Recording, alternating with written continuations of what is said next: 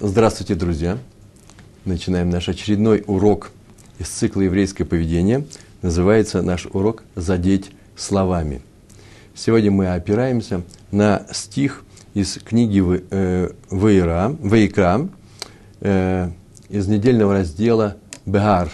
Это уже э, примерно в самом конце э, книги Вейкра. Наша тема сегодня «Задеть словами». Нельзя задевать словами, а именно – Нельзя обижать друг друга словами, оскорблять, злить, обвинять, унижать и так далее. Это называется онат дворим по-еврейски. В книге Ваикра, 25 глава, стих 17. Там так написано, там уже идут правила и законы, и этот закон выписан, этот запрет выписан. Лотону иш эт амито. Называется лотону иш эт амито.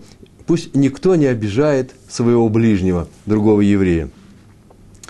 Отсюда мы учим, что, э, что это говорится о запрете на слова, которые обижают, ну, как мы перечисляли, мучают, заставляют, доставляют неудобства, неприятности другому человеку.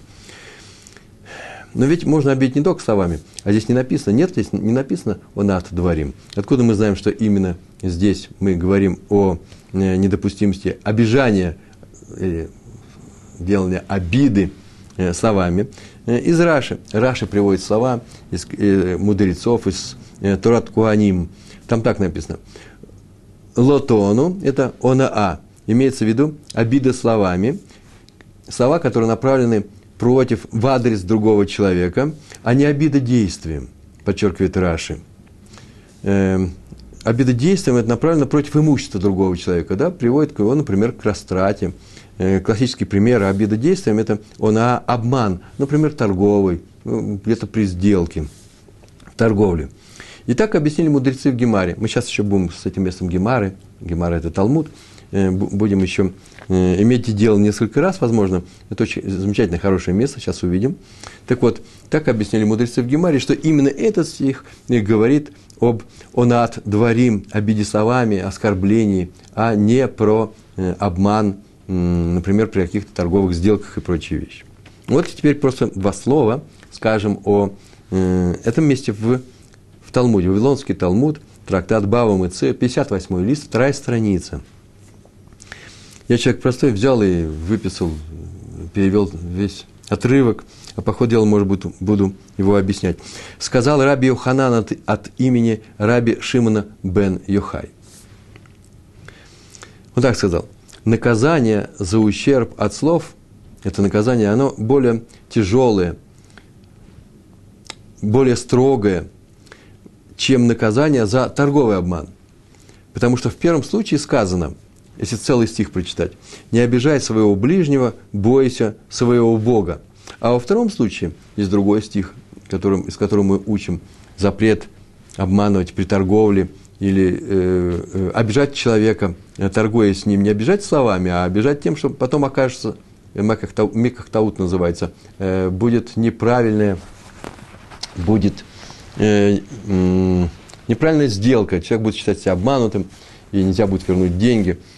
Это тоже э, обида, да, он купил не то, что нужно.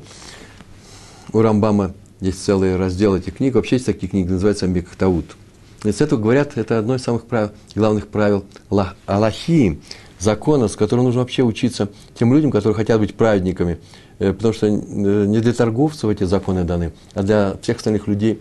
Э, и все это выводится оттуда, все те законы, которые очень актуальны нам, в нашем быту, в семье, на работе, на улице, везде, где мы встречаемся с другими людьми на работе. Везде и всюду, чтобы не обижали друг друга.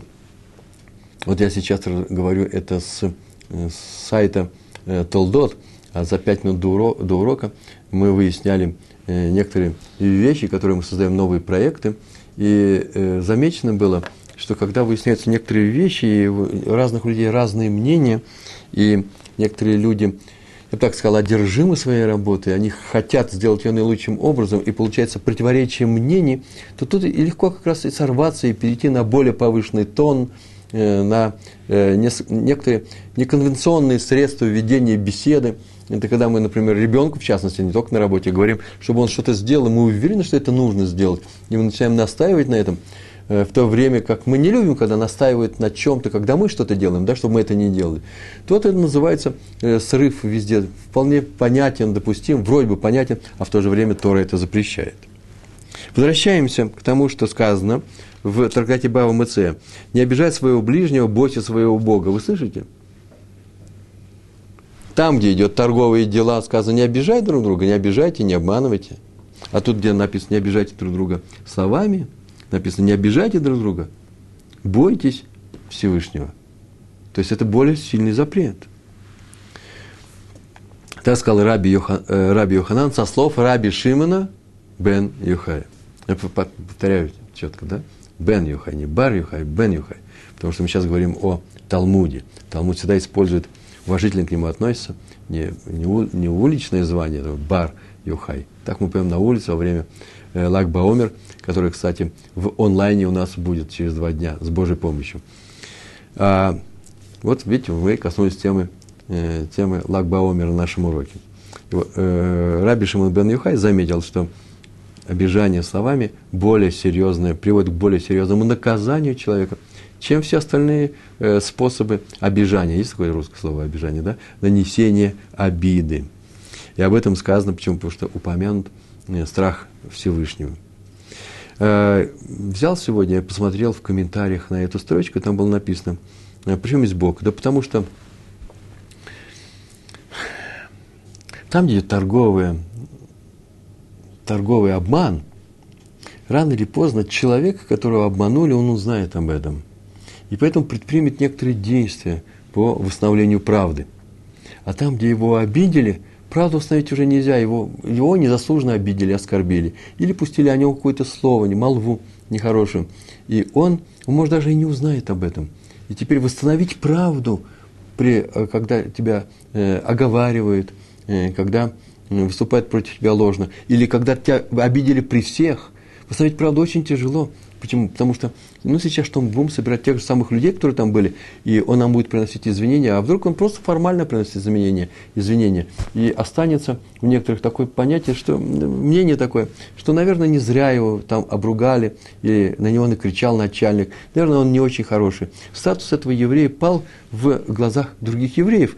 И получается, что восстановить статус, который у него был до этого, необычайно трудно. Поэтому здесь было сказано, а, ты не делай таких вещей я с тебя взыскаю серьезно. Почему? Потому что восстановить справедливость людям уже сложно. А Всевышнему его может восстановить. Он просто возьмет и накажет тех, кто принимал участие в травле этого человека, в оскорблении, в обиде его. Это было мнение Раби Йоханана. Раби Лазар сказал, у нас есть э, два, два обижания, да, две обиды. Первая просто чисто словесная, вторая с мамоном связано. Мамон – это с, с имуществом. Так вот, одно наносит ущерб самому человеку, а второе только ему имуществу. Он меньше, он переживет это. Там, где наносится самому человеку, самое серьезное и начинается. Там ты несешь большую ответственность. Я свои слова добавлю, чисто комментаторские, для того, чтобы объяснить. Э, например, сказано «любить» человека нужно. «Вагавта ли райха камоха» полюби ближнего, как самого себя. Но нигде не сказано, полюби имущество своего ближнего. То есть как заботиться о нем. Именно заботясь о самом человеке, мы будем заботиться о его имуществе. То есть человек нам ближе. Мы должны любить другого человека. Об этом я планирую с Божьей помощью, если у нас будет время, э, умение, желание и настрой. И так сложится, в конце сказать несколько слов именно про любовь в более э, конкретные вещи. Раби Элазар сказал, что одно наносит ущерб самому человеку, обида, а второе только его имущество, то есть самому человеку через его имущество. И это может, человек может, может вытерпеть. Это, э, это легче человеку перенести. Раби Шмуэль Бар Нахмани, вот его звали Бар, так вот нельзя сказать Бен, Бар Нахмани, говорит, одно можно вернуть, а второе нельзя вернуть. Вот все объяснение. Почему более строгое наказание именно за наказание словами? Потому что не вернешь, как мы сейчас только объясняли. А в торговле всегда можно вернуть. Ну, а дальше начинается в этой же, на, этой же, на этом же листе Гемары, Талмуда, начинается очень интересное место, и мы часто его ссылаемся. Это 52-й лист, вторая страница Бава Мацея. Там так сказано, каждый, кто оскорбляет другого э, при людях, э, делает его лицо белым, тот как будто бы убивает его. И у нас, у нас на эту тему были уже уроки. И сегодня мы говорим, но не о, не о таких оскорблениях открытых, когда делаются при всех людях, а про обижание человека словами.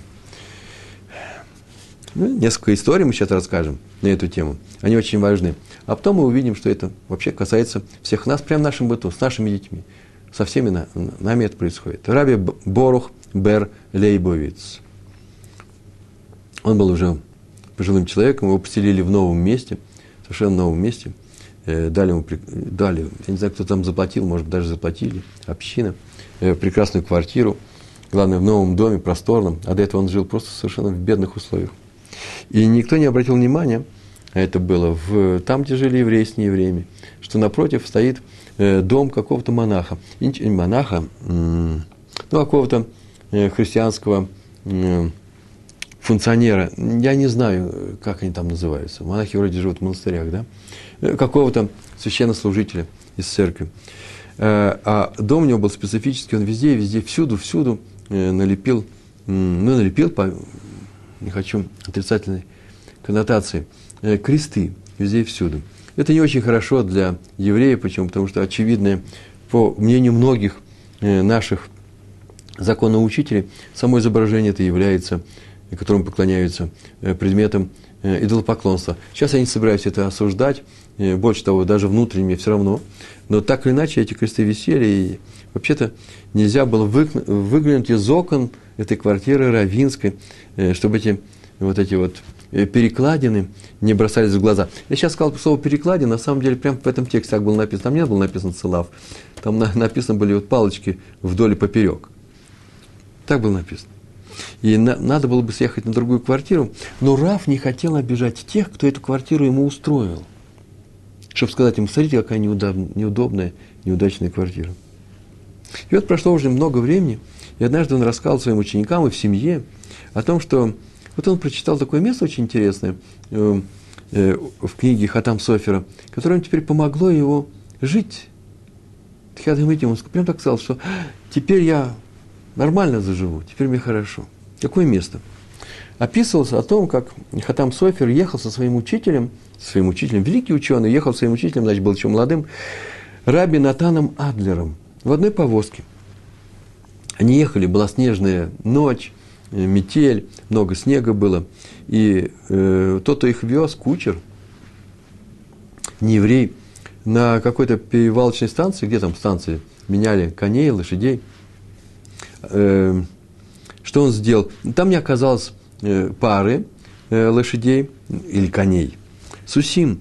И он запряг в пару для одного, для того, чтобы доехать до какого-то другого места – другой станции, может быть, э, одну лошадь, а второго быка или там корову. Быка и коня. Это называется килаем. Это называется в одной упряжке два разных вида животных. И только они собирались продолжать путь, это была ночь уже, и как Раф, Раф Адлер заметил, что кто у них в упряжке, встал с места, сошел на землю и начал буквально плясать, лерход э, от радости. Э, его спросили, в чем дело, а он сказал, смотрите, впервые в жизни, я знаю такой запрет на э, килаем есть, а впервые раз, первый раз в жизни я его соблюдаю. Запрет соблюдать это тоже непростое выражение, да? Запрет делают, запрет есть, мы его не нарушаем, э, чтобы соблюсти, нужно какую-то позитивную э, заповедь соблюдать, мецва сказано «сделай», я пойду сделаю. Это называется «я соблюдаю», выполняю. А тут выполнять запрет, просто его не нарушать. А он сказал, вот мы сейчас не поедем на это, мы можем иметь возможность ехать, мы могли бы не заметить. Вот мы сейчас, э, как замечательно, этот запрет соблюдаем. Не паши на коне, на коне и быке вместе там было написано. Значит, вообще не запрягай их в одну, в одну э, упряжку. И вот он так сказал, если Раф Адлер, великий ученый, так обрадовался заповеди, то и я должен радоваться заповеди. Какую? Я эту заповедь выполняю все время, каждую минуту. Пока живу напротив здания, которое украшено было палками с перекладинами. Вот в этом месте он искал эту фразу. Я живу и каждую секунду, я же могу пожаловаться этим людям, куда меня привезли, а я не жалуюсь, каждую секунду я выполняю великую заповедь Торы, которая называется Лотатуру. Э, лотатур. Э, лотоно иш эт амито. Это называется э, э, не обижай своего ближнего. Почему? Поскольку висят идолы напротив моего дома, я молчу. Смотрите, эта вещь очень непростая. Так он сказал, сказал. И так это осталось. У меня, конечно, возникают вопросы. Так надо изучать эти те, э, тексты. Вообще вопрос, нужно ли? Ария, надо ли изучать тексты эти? Это просто же история, это просто история из жизни наших мудрецов. Но вообще, в принципе, смотрите, как мы к этому подходим. Это же не просто истории. Это истории, которые формируют наше поведение, по крайней мере, наше понимание того, как нужно себя вести. А раз так, то они имеют структуру Агады. В Талмуде мы знаем в устном, в устном учении, в устной Торе. А все это устная Тора. Мусар – это тоже устная Тора. Хотя мы опираемся на записи, сказанные в самой Торе. Устная Тора – это и есть разъяснение, все, что написано в письменной Торе. Так вот, есть две вещи. Есть законы, есть года. Как законы мы учим, мы знаем. Как законы мы учим, мы знаем. У нас сейчас уроки происходят, и сегодня я еще сошлюсь на эти законы. А как о году изучают? Очень сложно. А году изучать очень сложно. Непонятно как. Трудно. А вот э, сейчас мы посмотрели на этот закон именно таким образом. Мы его изучаем. А изучаем мы очень просто. Смотрите. Написано было, что он соблюдает заповедь каждую секунду тем, что он не жалуется. Да, но ведь он же нарушает другой запрет. А именно – он смотрит на Водозара. Это же одновременно происходит. Смотрите, мы взяли Агаду, это Агада, это рассказ из жизни наших э, э, мудрецов. Взяли ее, свели теперь, будем теперь к закону, к соблюдению двух законов. И они э, конфликтуют. Один запрещает нам смотреть на Водозара, а второй говорит, а мы будем смотреть. Почему? Потому что если мы будем смотреть, а пожалуемся – то мы сделаем еще больше э, нарушения. А именно, мы нарушили запрет Торы, который написан в книге Ваикра. Посмотрите в 25, 25 главе, 17 стих. И вот тут начинается изучение. Но мы с вами двигаемся дальше, э, поскольку рассказ э, записан, и никто его ни, ни разу не обругал, отрицательно к нему не относится, э, считается, что отсюда мы должны учиться правильному поведению. Что делать теперь с, с церквями, которые стоят напротив нашего дома? Ну, смотрите, я так полагаю, что он съехал бы с этой квартиры, если бы имел возможность, если бы никого не обидел. Он только из-за обиды он не съезжал. Ну, значит, мы с вами тоже никого не будем обижать. Э, не знаю. Ничего не могу сказать, мы не занимаемся законом. Э, стоит напротив известной Ешивы, в известнейшем городе, я туда недавно приехал, огромная церковь. И никто ни разу туда не посмотрел, никто ни разу об этом ничего не сказал плохого. То есть можно жить, наверное. Главное здесь не будем обижать кого? Других евреев. В книге Хинух, есть такая книга Хинух, написано, что нельзя обижать других людей словами, это понятно, называется «Онат дворим». Почему? Ибо Тора строго спрашивает, ну, Всевышний небо, строго спрашивает за этот грех. Необычайно строго. Почему? Ведь для человека, там так написано, ведь для человека обиды и оскорбления хуже материального ущерба – намного хуже. И перенести это тяжело. Мы знаем вообще-то, так делается вообще во всем мире. Очень часто человек согласен все потерять только, чтобы уйти от оскорбления. Или, например, ответить вместе. Нам запрещена месть, но некоторые люди настолько переживают, что согласны заплатить большие деньги. Или, например, не получить большой, э, большой доход только из-за того, что мы не хотим, например, работать с таким-то человеком, который обидел других людей, меня. Не хочу с ним работать. Даже себе, э, ну не во вред, я скажу, э, если я не получу большую выгоду. И, на, и люди на это тоже идут. Это настолько в человеческой природе, а поэтому нельзя обижать людей. Это означает именно то, что сказали мудрецы. Обида словами тяжелее торгового э, обмана. Так мы с этого начали. Не просто тяжелее наказывается, как мы сейчас только поговорили. Нет, а тяжелее переносится человеком. Повторяю, обида словами тяжелее торгового обмана. Она для меня тяжелее, когда меня обижают словами чем если бы меня обманули. Это ракведа называется. А мы как говорили, тяжелее, это значит Всевышний тяжелее относится к этому. Правильно? Но от, второй с первого исходит. Из того, что я тяжело к этому отношусь, Всевышний меня любит человека. Поэтому говорит, никому не обижайте другого человека. Но как узнать? Как узнать, что обижает другого человека, а что его не обижает?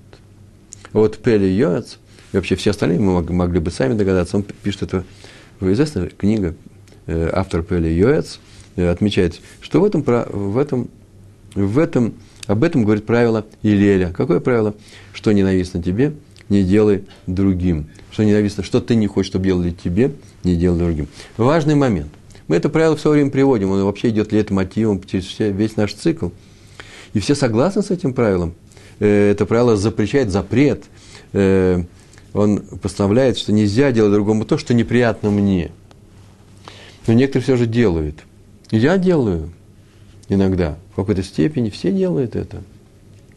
Кто-то больше, кто-то меньше, кто-то целенаправленно, кто-то вообще с ним практически не согласен. Теоретически согласны все. Так почему мы это делаем? Посмотрите на природу. Самой мысли объяснения того, почему человек, соглашаясь с тем, что нельзя делать другому что то, что не хочет, чтобы делали тебе, тем не менее делает другому это. А оказывается, что правило, как это трактуется, оно правило трактуется таким образом. Другому я не сделаю того, что, чего не хочу, чтобы было сделано мне, если он такой же, как я. Но если он хуже, его надо проучить, воспитать, наставить на путь Божий.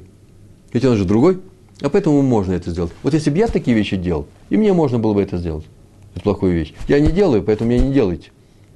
Эта реакция должна быть мягче ко мне. Почему? Я же не делал плохих дел. А он делает, будем поступать с ним жестко.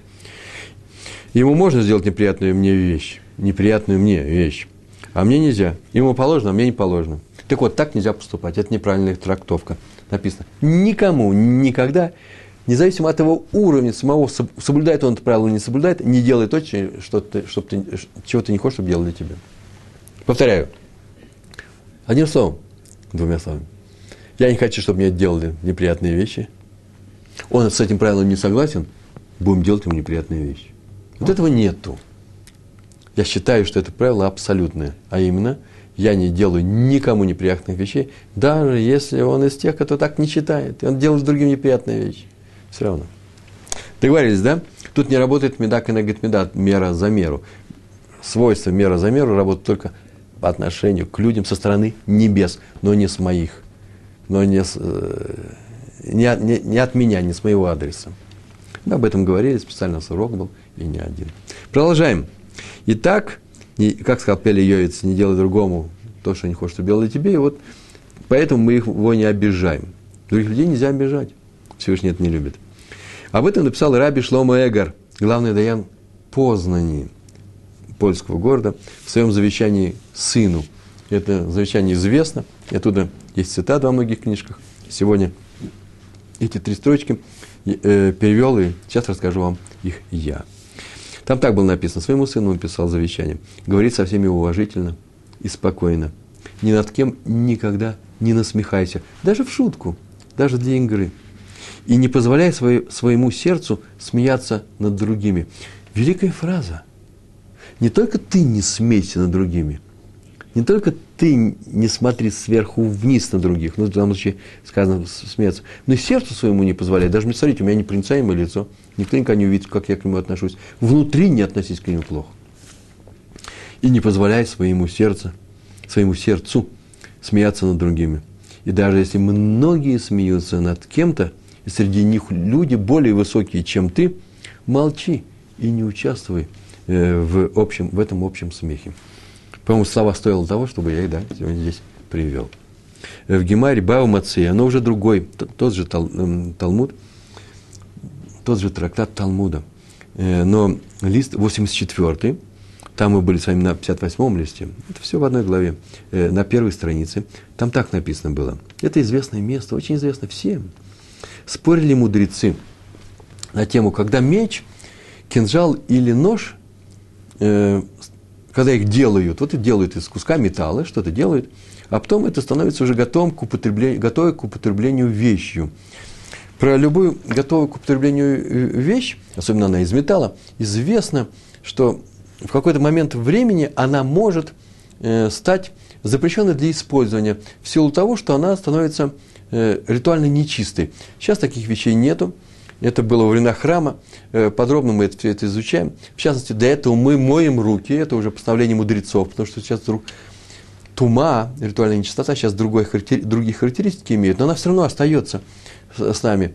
Так вот, э, раньше была она очень серьезная, и э, были некоторые, были некоторые предметы, которые нельзя было трогать просто так безнаказанно они воспринимали тру, э, туму. нечистоту. Не они становились нечистыми, они могли воспринять туму. Что происходит? Это любая готовая вещь. Если готовая вещь, например, из металла, она могла уже воспринимать туму. В частности, нож, меч или кинжал. Сейчас про них говорится. А когда она начинала воспринимать туму? Когда она была готова. А когда она готова? Вот это назывался э, Макэб Батиш, да? Последнее, последнее действие мастера, который ее изготовляет. И как только он изготовил, все, в этот момент она становится уже готовой к этому восприниманию этой тумы. Вот с, с, с мечами, когда они становились готовыми? Было два мнения. Раби Йоханан преподавал, так он получил своих учителей, как он сознался, что никогда не имел дела с, э, с мечами. Он сказал, что когда обжигают на огне, вот его обжигают, да, в, э, куют, и на огне все еще находится на огне, вот после этого моментально вещь становится нормальным. А Решлакиш сказал, нет, когда суют в холодную воду, и она шипит, охладилось, все, закалилось. Вот это момент э, э, закаления, да, закалки. Раби Йоханан сказал очень интересную фразу здесь. Хм, посмотрел на него и сказал, наверное, вздохнул. И сказал, разбойник понимает в орудиях разбоя. Он не сказал хорошо, правильно, они спорили. Решлакиш, он ведь не родился в религиозной семье, он не родился у раввинов, он не ходил в хедер, он был взрослым человеком, был руководителем, предводителем, о, огромный физический сил был человек. Шайки разбойников, разбойников грабили людей. Не убивали, а грабили. И он-то знал, что такое нож. Вот это об этом сказал Мураби Ханан.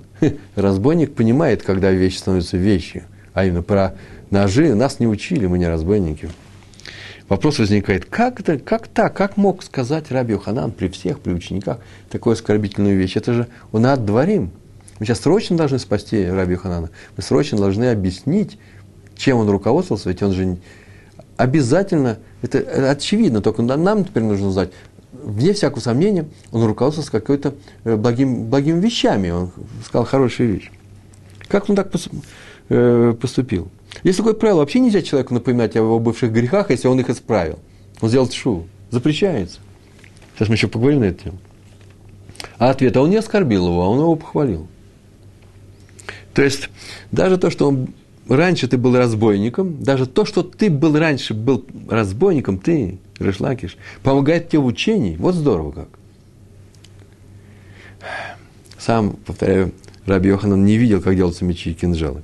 Известно, что если человек сделал шоу, его грех становится нейтральным, вы знаете, да? А в некоторых случаях он даже становится со знаком плюс. Был минус, со знаком плюс переворачивается. Вот о чем сказал Раби Йоханан. Как здорово! Ты занимался такими вещами, ты занимался ножами, мечами. Сейчас это тебе помогает в учебе. И мы, и твое мнение, оно приводится на на уроках. Ученики будут повторять его дальше, будет записано в Талмуд, будут его изучать.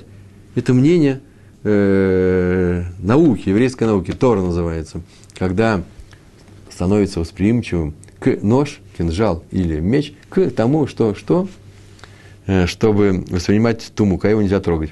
Между прочим, Решлак Щет добавил там дальше такую вещь. Вообще-то нож не для того, чтобы резали, а для того, чтобы пугали. Я это знаю, я был разбойником.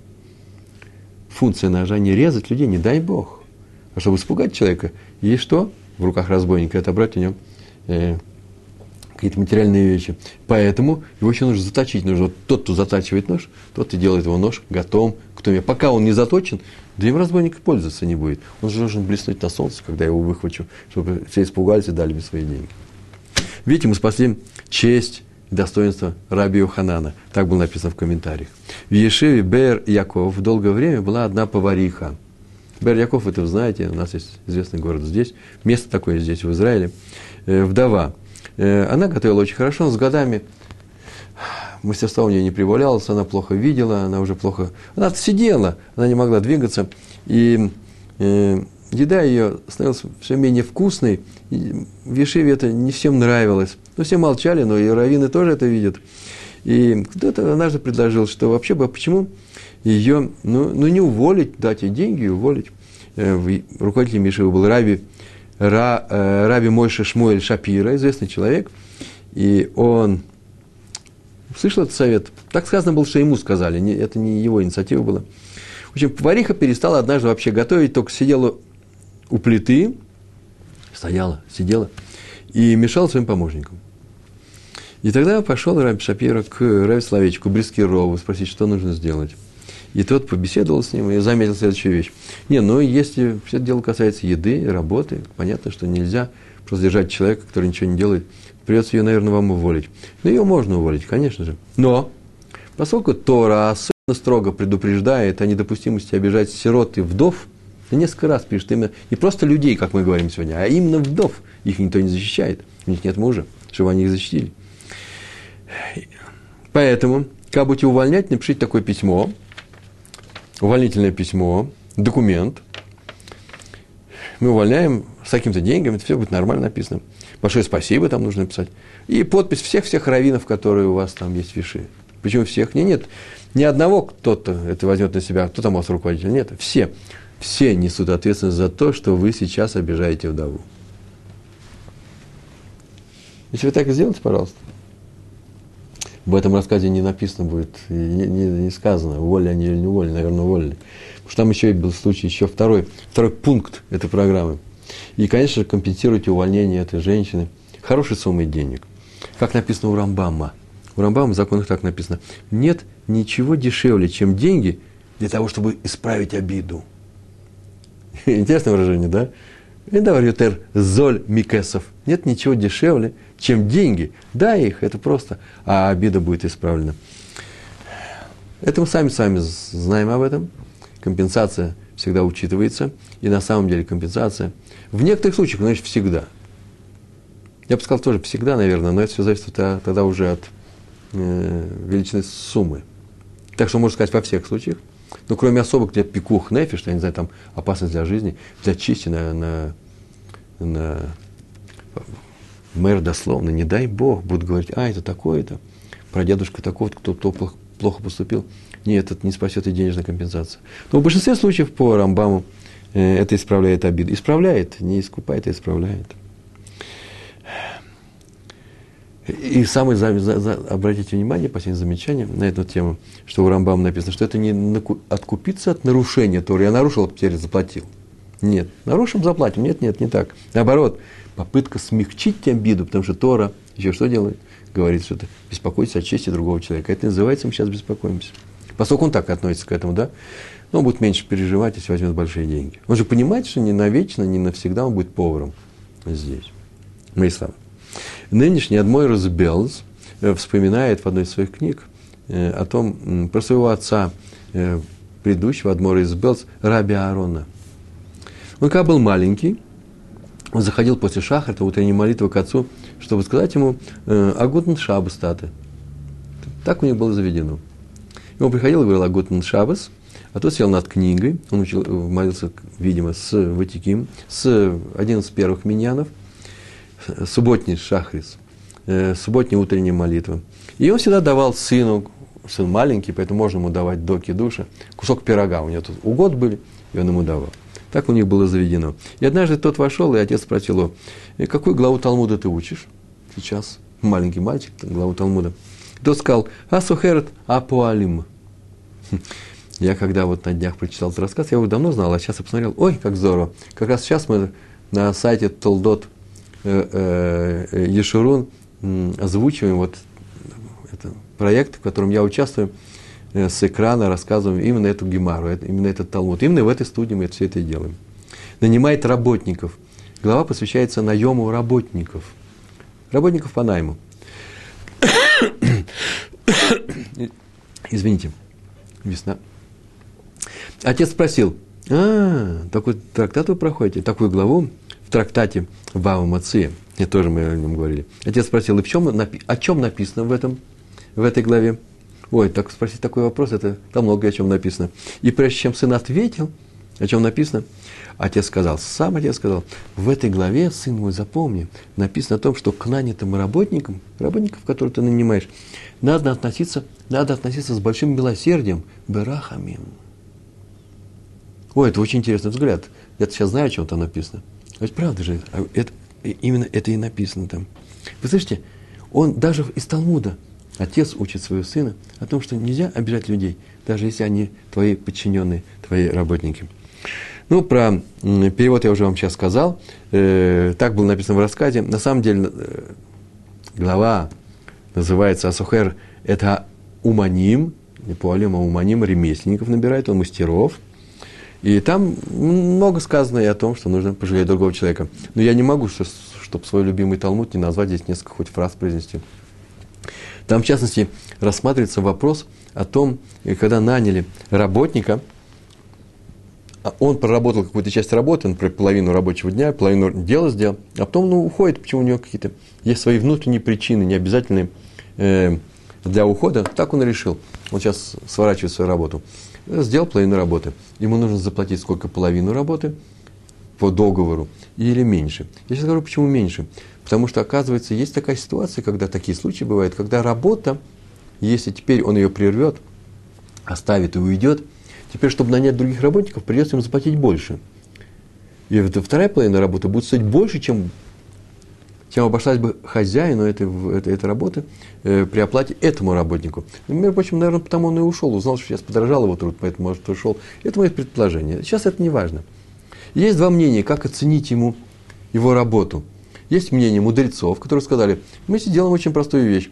Мы сейчас оценим, сколько он сделал. Он сделал половину работы, дадим ему половину этой суммы. Есть мнение Раби Доса. Раби Доса считает, что нет.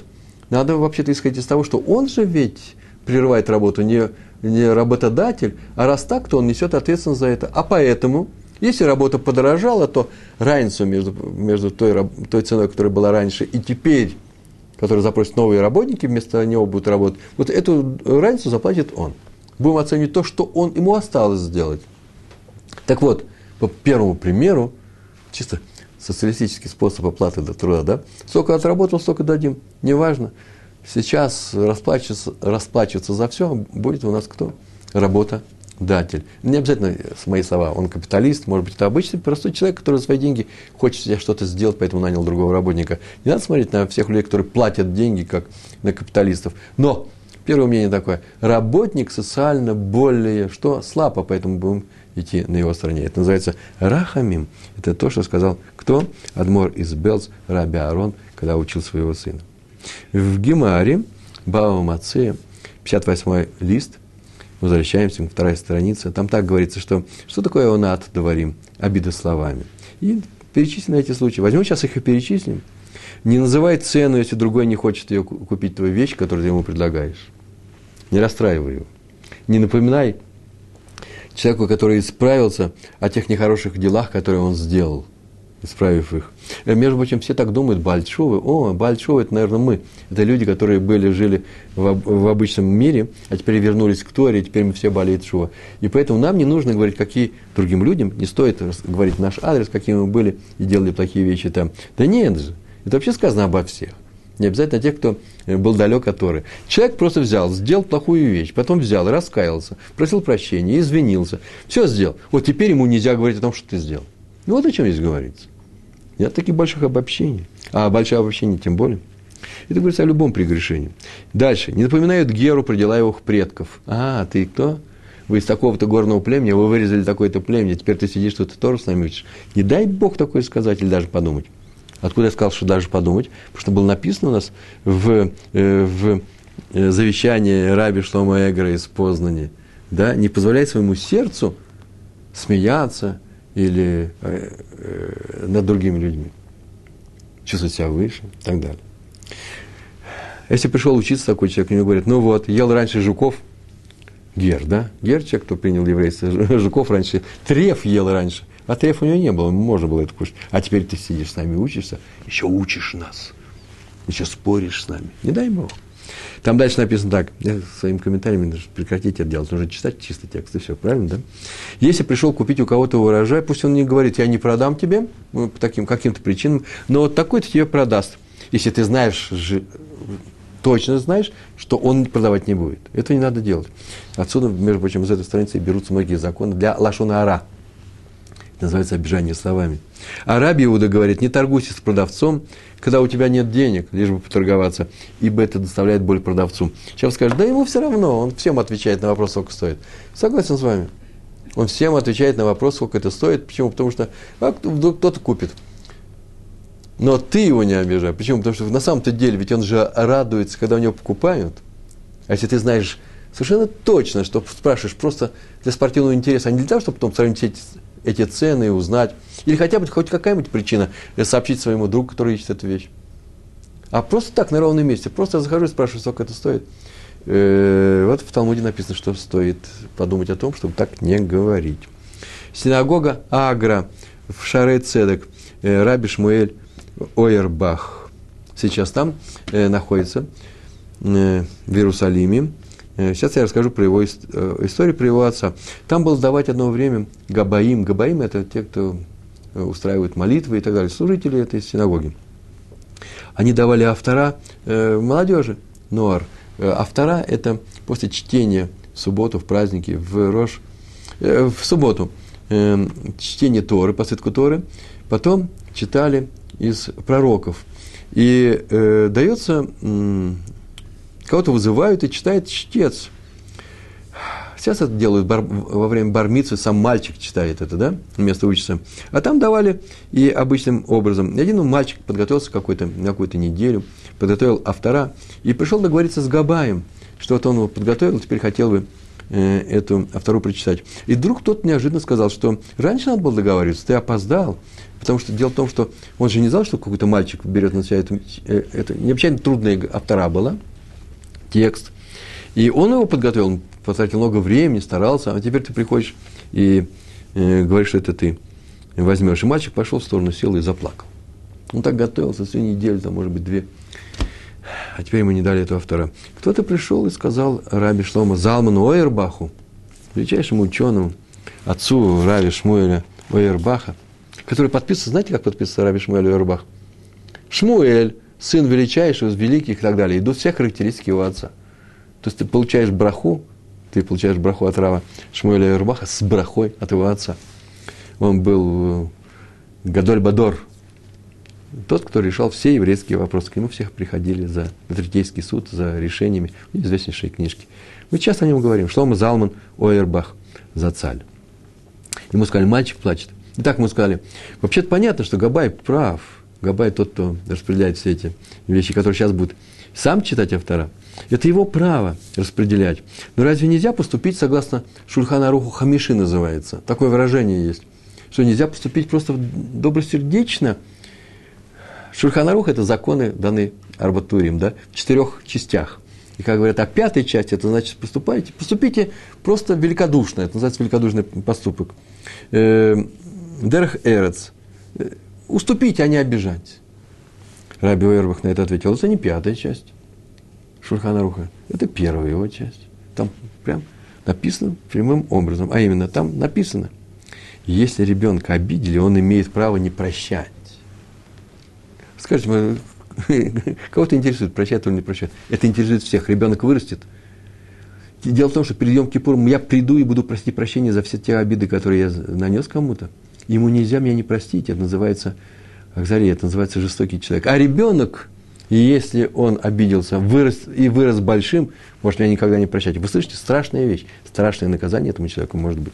Ну, тоже тема непростая, нужно изучать эти законы. И мы о них пишем статьи.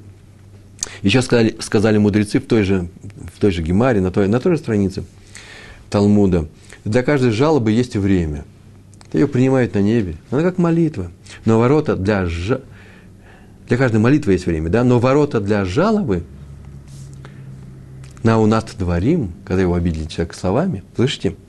Когда обидели человека словами, открыты всегда. Никого не обижай.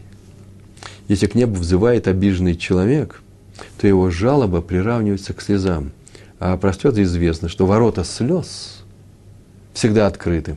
Если ты обидел кого-то, ты прав, он не прав. Но он сейчас плачет, переживает, больно, больно на сердце и он взывает к небу, это молитва, это жалоба, этот протест, этот вызов тебя в суд принимается тут же, и начинается рассматриваться твое дело. Ты понятно, сейчас ты скажешь, что он прав, это все понятно, но смотри, ты будешь, ты будешь сейчас, идет суд по твоим делам, идет разборка, сейчас моментально ты это хочешь? За три греха Всевышний взыскивает без ослаблений – Онат дворим, это э, обида словами. Гезель, воровство и авода зара. Вы слышите, приравнивается к это, все это к аводе заря, к идолопоклонству. Почему? Рабену Бехаей пишет на наш недельный раздел, он так пишет, оскорбленный или обиженный, несправедливо, того, кого обидели несправедливо, на самом деле вообще обиженный, страдает сердцем. Его крик идет от сердца, а все, что исходит от сердца, на небе принимается в первую очередь, то, что мы сейчас с вами говорили. Воспоминания раби Эльхананова Сермана. Когда он был молодым, совсем молодым, и он находился, он учился в Ешиве Радин, у э, Хофицхайма. Главой Ешивы тогда был раби Моиша Ландинский, э, тоже уважаемый э, человек, старый очень человек был, он старший Хофицхайма. И э, Рош Ишив попросил э, раби Хананова Сермана, когда закончился, кончалась суббота, это э, заканчивалась суббота, и вечером все люди выходили для того, чтобы осветить луну, называется Кидуш Ливана. И он его просил, когда вы будете уходить, позови, позови меня. И вот они начали выходить во двор на Кидуш Ливана, и Раб, Раби Вассерман побежал в комнату к Равину Раби, Раби Ландинскому, Рау Ландинскому виду, а тот дремлет над книгой Талмуда. Что делать, он не знает. С одной стороны, сам Раф его попросил предупредить. Он не сказал «буди», он сказал «позови меня». Да и надо вообще освещать Луну в Миньяне. В Миньяне только 10 евреев, в случае второй не подвернется. А еще от себя добавлю еще третий, третий повод. А именно, в Мезоне все происходит э, в Радин, это Литва, сейчас это Белоруссия. Там с Луной может быть всякое случится. Может, сейчас Луну последний раз увидят и, э, и накроет облаками, и не увидите, и э, в этом месяце уже не увидите. Поэтому, может быть, его нужно позвать. А с другой стороны, как разбудить задремавшего человека, заснувшего человека? И он пошел советоваться с Ховицхаймом, который был там же. И он ему сказал, он услышал вопрос и очень удивился. Раби Эльханан, он назвал молодого человека, Раби Эльханан, как могла тебе прийти в голову мысль кого-то разбудить? Это абсолютно запрещается, абсолютно. Той секунды я понял, так написал Раби Вассерман, или так рассказывал Раф Вассерман, что означает запрет Торы «лотону ишатамито». Не Э, не обижайте один другого. Не обижайте, это значит не обижайте даже вот тем, что разбудить человека. Рави Авраам из Борисова. Ну, эта история вообще классическая. Может быть, вы ее не слышали, но она настолько такая простая. Она связана с некоторыми вещами, которые часто происходят. Однажды пришли хасиды утром в синагогу. Он уже был человек такой немолодой. Сидят несколько человек, несколько людей и учатся. Учатся, и видно, что они учатся всю ночь. Всю ночь учились. Спросили, спросили раби, раби Авраама, который был вообще-то старым, Э, что случилось, почему он не пошел спать? Зачем такой вот, э, такой делать в его возрасте? Он ответил, что вообще-то он был честный человек. Причина его учебы было не желание сидеть всю ночь. У него на это уже нет сил. А то, что рядом с ним сидел человек, который собрался тоже учиться, поучиться немножко, потом встать и уйти, и заснул. Но дело в том, что вот э, нижние полы его фрака остались под этим человеком. И теперь, чтобы встать, его пришлось бы разбудить. А он этого не может сделать. Пришлось учиться всю ночь. Тот всю ночь спал, а всю ночь учился. Заодно, заметьте, он нелицемерно выступил. Да, он сказал, ну, учился, учился. Он просто взял и объяснил, что не надо меня хвалить. Просто не хотел обижать другого человека. История про Хазона Иша. Хазон Иш. Он однажды разговаривал со своим учеником, ну, взрослым учеником, юноша – а в это время им мешал какой-то мальчик, который учился здесь же, в Хедере. И этот ученик сказал этому ребенку, что если тот не прекратит им мешать, он обязательно пожалуется на него воспитателю Хедера, ну, то есть Меламеду, да? И он тебя обязательно накажет. Хазон Иш тут же сказал ему, что это запрет Торы. Как так можно говорить? Он аддварим. Нельзя пугать человека. Запишите себе, он аддварим, обидеть человека, значит, называется его и испугать. Это один из пунктов. Ведь от этого он страдает. Человек, которого напугали, страдает, он испуган а это запрещает Тора. Это не, не мудрецы запретили, сама Тора запрещает. И ученик возразил, но ведь его надо воспитывать. Кто его будет воспитывать? И тогда Хазон Иш сказал ту фразу, за которой я привел, привел этот рассказ. И он нужно знать всем. Это ответ. Он так ответил на, на реплику. Кто же его будет воспитывать, если мы будем бояться его воспитывать? Он от дворе, не обижать другого человека. Он плохо себя ведет. Хазон Иш так ответил заповедь воспитания, конечно, очень великая заповедь, хинух, великая заповедь, но она возложена на родителей и на учителей. остальные люди считаются нарушившими запрет, и если они что, напугают мальчика. Поэтому советуется очень просто поступать. Никогда не говорим другим детям, кроме своих, а я бы сказал еще и своим. Еще нужно подумать, в каких случаях своим это можно говорить. А другим вообще нельзя говорить. Я скажу твоему отцу. Или я еще что-то сделаю, напугать его, а тем более, если даже не собираешься это делать. А собираешься это сделать, ну, сделай так, чтобы его не пугать. Пугать нельзя, потому что доставляешь неприятные вещи человеку. А мы сейчас уже об этом говорили. Что какие неприятные вещи человеку? Он, видите, что делает этот безобразие? Какие, какое поведение плохое? Плохое воспитание. Его нужно поставить на, на, на место. Но Тора запрещает. Мы сейчас только с вами говорили, не делай другому то, что не хочешь, чтобы делали тебе. Если бы ты плохо себя вел, ты же не хотел, чтобы, чтобы тебя запугивали. А я неплохо себя не веду. А мы об этом говорили. В самом начале. Важное было замечание. Это абсолютное правило. Нельзя никому делать то, что не хочешь, чтобы делали тебе. Независимо от того, за что и почему это ему делается. Шалом, а мы срали. Все. Здесь точка. Раби Моше Файнштейн, в зале Ешивы сидели ученики, они учились. Вошел один нищий, начал ходить рядом с столами, собирать свои деньги. Обычно собирают деньги и уходит. Это ходит и пристает, что-то говорит, он всем мешает. Люди начали возмущаться. Но он ничего не слушал, продолжал. Тогда Раби Файнштейн, он там сам давал урок, он подозвал его, он подошел к нему и... Не, он проще, еще проще сделал, он подозвал своих учеников, говорит, ну, помогите ему выйти из зала. И взяли, помогли ему выйти из зала. Не выгнали, не вытолкали, не дай бог. Вывели. Только его начали уводить, вдруг Раби, Фаше, Раби Моше Файнштейн побежал за ним, перехватил его в дверях, обнял его за плечи и начал просить прощения за то, что он поддался увлеченностью своего урока и забыл о том, что вообще запрещается эти вещи делать, и просит прощения за то, что он, что он его просил выйти из зала. Раби Моше Файнштейн. Так поступать нужно и нам. Обидеть людей можно по-разному, очень по-разному. Например, вынести равинское решение, которое вообще обидит человека. Словами ты его уже выносишь, да? Я постановляю то-то, то-то сделать. И у нас был такой урок о том, что за любую боль, которую ты доставляешь другому человеку, э, с тебя будет спрошено. Э, неправильно, не надо местоимение во втором лице. За любую боль, которую один человек доставляет другому человеку, с него будет спрошено. Не наказан, спрошен. И мы, э, у нас в блоге э, мной записан такой, э, такой пост, статья. Теперь статья называется «Пост», не больше, не меньше. Э, который называется «Равины, не заставляйте девушек страдать». И, так, и на уроке мы об этом говорили. Это все по Раби Шмулевицу. Э, история про Равина Мордыхая Бан, это из Никольсбурга, который доставил боль другому человеку. И где его похоронили в другом городе, почему, зачем и как Хатан э, Софер э, эту вещь, тоже интересное выражение, разруливал, теперь там говорят, да?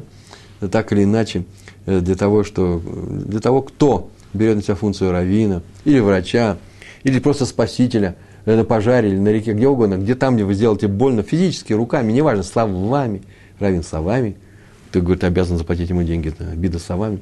Знаете, что это даром не пройдет. И тот, кто идет, несмотря на это, и идет помогать людям, и будет выполнять эту функцию, тот просто замечательный человек. О, то же самое у нас э, родители. Хотят или не хотят. Не обижайте своих детей. Вы знаете, что все равно вы ответите за ту боль, которую доставили своим детям, независимо от их поведения. Абсолютно независимо. А поэтому старайтесь смягчать свои решения. Помягче. Там даже, где вы принимаете тяжелое решение, Равин принимает решение, помягче.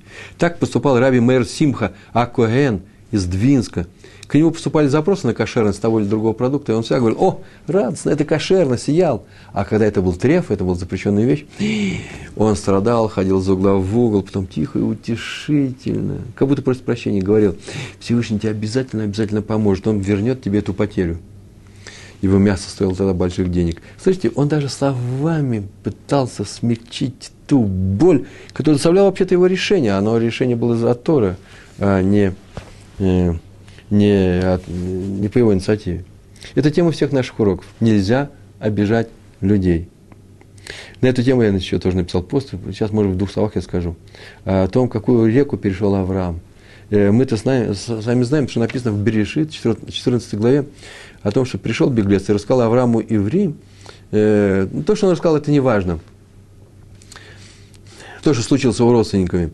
Не важно, что он рассказал. Важно, почему иври. И там написано, иври от слова авар, перейти. Есть несколько объяснений. Э, иври – это слово авар, переходить. Э, классическое объяснение написано в Мидраше Берешит Раба, 42 э, глава, там 8 параграф. Посмотрите. Почему Авраам назван евреи? И на это отвечает Раби Иуда, говорит, что это из-за того, что весь мир по одну сторону реки, это то, что нам нужно сейчас, по одну сторону реки, А он, Авраам, по другую. Весь мир по одну сторону реки, то есть между нами граница. Авраам по другую. Рабин Нехеми сказал, потому что он с потомок, из потомков Эвера. Авраам из потомков Эвера. Поэтому еврей, эверский. Ну, меня ответ этот очень хороший, правильный ответ. Пшат называется. Но мне ничего это особенного не научится. Почему? Потому что тоже у меня возникает вопрос, а почему Эвер-то был Эвер? Почему у него корень такой по другую сторону? А есть еще мнение, мудрецы сказали, потому что он с одной стороны реки, физически он взял, жил там. Теперь ему сказали, Лехальха, иди в эту страну. Он пересек эту реку, которая называется Эфрат, и теперь живет здесь. А еще потому, что он говорит на еврейском языке. Лашон иври. Поэтому еврей. Еврей от, языка еврей. Но это тоже нужно мне объяснить, почему. Потому что все это пшат. Пшат – это очень простое объяснение. Почему иврит называется слово авар. А вот первое значение мне очень нравится. Это не пшат, это драж. Не первое значение, а то, что сказал Раби Иуда. Весь мир по одну сторону, а Авраам по другую. Поэтому он еврей. Так что такое, что нас делит? Что нас разделяет весь мир? Что такое, сказал, пришел Авраам, сказал всему миру что-то новое, и кто-то за ним пошел, а кто-то не пошел, а все остальные не пошли, и все остальные народы мира по ту сторону и остались. Что случилось? Чем отличается вот не чем был избран еврейский народ и чем был избран э, Авраам, нет, а чем они сами решили отличаться от всех остальных. Что они сказали, мы так не хотим, а будет, будет у нас по-другому. Какое такое правило жизни – Э, э, будет теперь у нас. То, с чем не все согласны. Пускай все соглашаются, приходят на наш, на, на, э, к, к нам. И все говорят об этом. Это очень просто. Здесь монотеизм, а там политеизм. Или атеизм, то, то, то же самое. Здесь единобожие, а там многобожие. Мы идолам не поклоняемся. Есть второе значение, очень интересное еще. Я все это выписал. Да нет, тут раздел не идет между монотеизмом. Быть можно поклоняться и Всевышнему одному и остаться по ту сторону. Нет, просто поклоняться поклоняться Всевышнему. Просто верить это еще мало. Надо соблюдать его заповеди. Там не соблюдать заповедь Тора, а здесь соблюдать заповедь Тора. А можно еще еще уточнить. А именно, раздел прошел однажды, с тех пор он так стоит. Колорадский каньон, разрыв в земле. Раздел между любовью и ровным отношением к людям, нейтральным отношением к людям. Тот, кто любит людей, живет здесь. Для того, те, для кого это главное правило жизни. Так говорит Тора. Раби Акива сказал, самое главное правило в Торе, самая главная заповедь – Беагавта для Райха Камоха. Они живут здесь, а все остальные там. Если вот сейчас цитата. И с тех пор по разную сторону реки разные правила. По одну сторону реки семеро одного не ждут, а по другую одного и семеро ждут, и семнадцать ждут, и двадцать семь, и тысячи его будут ждать. По одну сторону, кто не работает, тот не ест – а по другую, по другую сторону правило голодного накормим. Мы не спрашиваем, работает или не работает. Голодный накормим. По одну сторону, Платон мне друг, но истина дороже. А по другую сторону, да нет, истина, конечно, дорогая вещь. Но Платон, Платон я люблю больше. Вагавта ли райха камоха. Любить ближнего своего. Не истину любить, а ближнего. Если я истину говорю такую, что она его обижает, сегодняшний урок, истина это запрещена. Человек важнее. Понятно, что врать нельзя – Понятно, что истина необычайно хороша, необычайно нужна. Весь мир – это истина Всевышнего. Истина Всевышнего заключается в том, что, что Всевышний сказал, я люблю людей. Я хочу, чтобы вы любили друг друга. Евреи обязаны любить друг друга. Большое вам спасибо на сегодня. Всего хорошего. Шалом, шалом.